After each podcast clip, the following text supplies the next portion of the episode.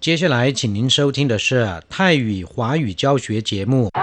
家来唱，大家来唱，佛婆摩，佛婆摩，佛婆摩，佛得的那么真好玩。 สวัสดีครับผู้ฟัง พบกันในวันนี้เราจะมาเรียนวิทยาลัยภาษาจีนทางอากาศภาคเรียนที่สองบทที่ 17 ของแบบเรียนชั้นกลาง บทที่ 17สีกว้าน ความเคยชิน หรือความคุ้นเคย ในบทนี้เราจะมาเรียนสนทนาภาษาจีนกลางที่เกี่ยวกับความเคยชิน หรือความคุ้นเคย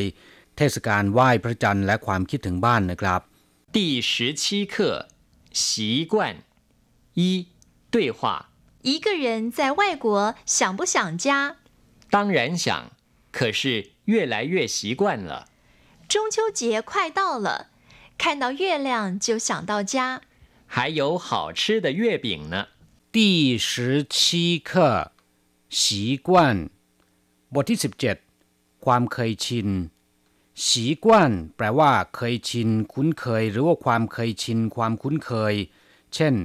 สีกว้านเฉิงจื่อหรานแปลว่าคุ้นเคย หรือว่าเคยชินเสียจนกลายเป็นเรื่องธรรมดาไปแล้ว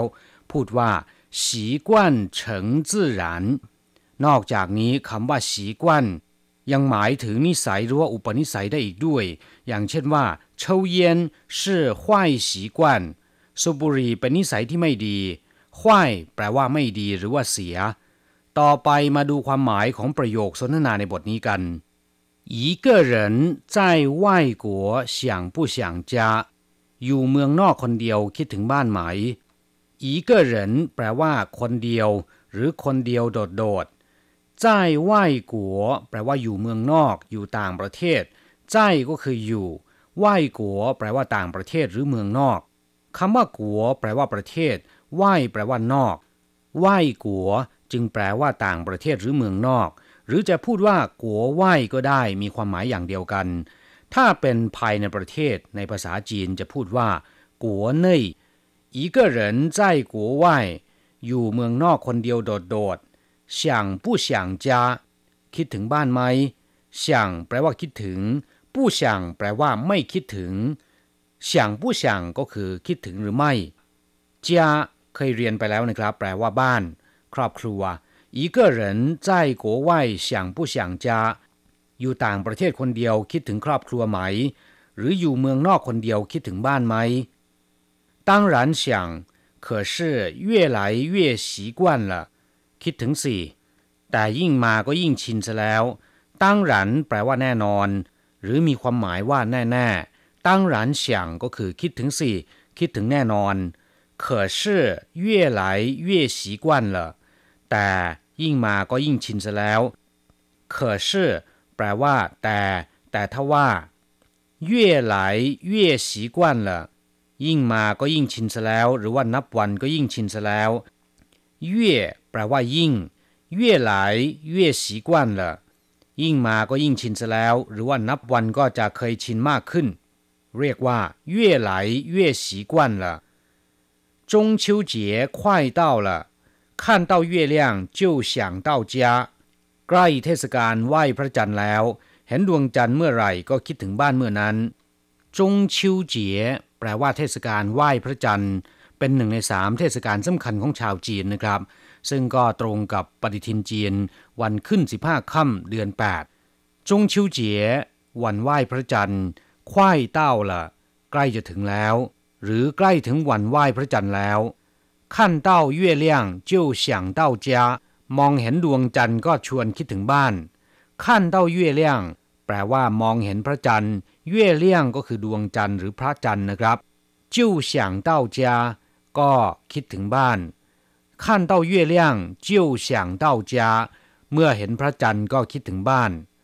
中秋节快到了看到月亮就想到家ใกล้เทศกาลไหว้พระจันทร์แล้ว เห็นดวงจันทร์ก็คิดถึงบ้าน还有好吃的月饼呢ยังมีขนมไหว้พระจันทร์ที่แสนจะอร่อยด้วย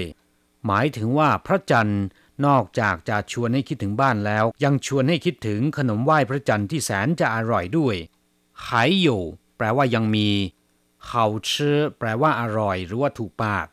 เย่ปิ่งแปลว่าขนมไหว้พระจันทร์ จะมีลักษณะกลมคล้ายๆ กับรูปพระจันทร์นะครับ ชาวจีนนิยมใช้ไหว้แล้วก็ทานในเทศกาลไหว้พระจันทร์好吃的月饼ก็คือขนมไหว้พระจันทร์ที่อร่อย还有好吃的月饼นะยังมีขนมไหว้พระจันทร์ที่แสนจะอร่อยด้วย ครับผู้ฟังหลังจากทราบความหมายของประโยคในสนทนาบทนี้ไปแล้วนะครับ ต่อไปขอให้เปิดไปที่หน้า 72 ของแบบเรียน เราจะไปเรียนรู้คำศัพท์ใหม่ๆ ในบทเรียนนี้ ศัพท์คำที่หนึ่งเหยนแปลว่ากลม รูปวงกลมพื้นราบ อย่างเช่นว่าเหยนจัวโต๊ะกลมเหยนถงแปลว่าท่อกลมเหยนจู้แปลว่าเสากลม แต่ถ้าเป็นเหยนหมันจะหมายถึงด้วยดี สมบูรณ์ดี ดีกันทุกฝ่าย เรียกว่าเหวียนมัน อย่างเช่นว่าการจัดงานเสร็จสิ้นลงไปด้วยดีนะครับ ประสบความสำเร็จมาก เรียกว่าเหวียนมันเฉิงกงศัพท์คำที่สองเย่เลี่ยง แปลว่าดวงจันทร์ พระจันทร์หรือว่าโลกพระจันทร์ เช่นจิงเทียนแต่เย่เลี่ยงเหินเหวียนวันนี้ดวงจันทร์กลมมาก หรือวันนี้พระจันทร์เต็มดวงศัพท์คำต่อไปเย่ปิ่ง หมายถึงขนมไหว้พระจันทร์ ซึ่งจะมีลักษณะกลมคล้ายรูปพระจันทร์ ชาวจีนนิยมใช้ไหว้และทานในเทศกาลไหว้พระจันทร์นะครับ ศัพท์คำที่สี่ไหว้กัว แปลว่าเมืองนอกหรือว่าต่างประเทศคำว่าไหว้คำเดียวนะครับ ก็คือนอก ข้างนอก กัว แปลว่าประเทศ ไหว้กัวก็คือเมืองนอกหรือว่าต่างประเทศคำว่าไหว้กัวยังสามารถพูดกลับคำเป็น กัวไหวก็ได้มีความหมายว่าต่างประเทศหรือว่าเมืองนอกเช่นกันนะครับศัพท์คำต่อไปเย่ไหลเย่แปลว่า นับวันก็ยิ่ง เช่นหนี่เย่ไหลเยื้ยวเ了คุณนับวันก็ยิ่งสวยงามยิ่งขึ้น หรือคุณสวยขึ้นทุกวัน我越来越胖了ผมยิ่งมาก็ยิ่งอ้วนขึ้นศัพท์คำต่อไป想家แปลว่า คิดถึงบ้าน คำนี้แปลกันตรงๆนะครับ ไม่อ้อมค้อมเลยเฉียงแปลว่าคิดถึง ส่วนคำว่าเจียก็คือบ้านหรือว่าครอบครัวเฉียงเจียก็คือคิดถึงบ้าน ศัพท์คำต่อไป กู้เชียง แปลว่าบ้านเกิด มาตุภูมิหรือว่าแผ่นดินแม่ เรียกว่า กู้เชียง我的故乡在泰国清迈บ้านเกิดของผมอยู่ที่เมืองเชียงใหม่ ประเทศไทย คำว่ากู้คำเดียวแปลว่าของเก่า โบราณ ส่วนคำว่าเชียงก็คือบ้านหรือว่าชนบท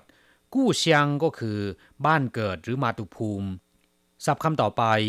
จงชิวเจี๋ยเทศกาลไหว้พระจันทร์ เป็นหนึ่งในสามเทศกาลสำคัญของชาวจีน ตรงกับวันในปฏิทินจีนวันขึ้น 15ค่ำเดือน 8 ซึ่งเป็นวันที่ชาวจีนรวมตัวกันลุกคือขึ้นมาต่อต้านการปกครองของพวกมองโก โดยใช้วิธีนัดหมายเขียนเป็นแผ่นกระดาษสอดไว้ในขนมไหว้พระจันทร์ผลของการลุกฮือขึ้นมาในครั้งนั้น แม้นจะไม่ประสบความสำเร็จ เพราะว่าชาวบ้านไม่มีอาวุธที่จะมาต่อกรกับพวกมองโกแต่ชาวจีนก็ยังคงรำลึกถึงวีรกรรมของบรรพบุรุษในยุคนั้น โดยมีการสืบทอดถือปฏิบัติเรื่อยมาจนถึงทุกวันนี้นะครับศัพท์คำสุดท้ายเอเออแปลว่าบางครั้ง บางคราว นานๆครั้ง หรือไม่บ่อยนัก อย่างเช่นว่า 星期天偶尔会去看一场电影ในวันอาทิตย์ไปดูหนังเป็นบางครั้งบางคราว偶尔去逛逛街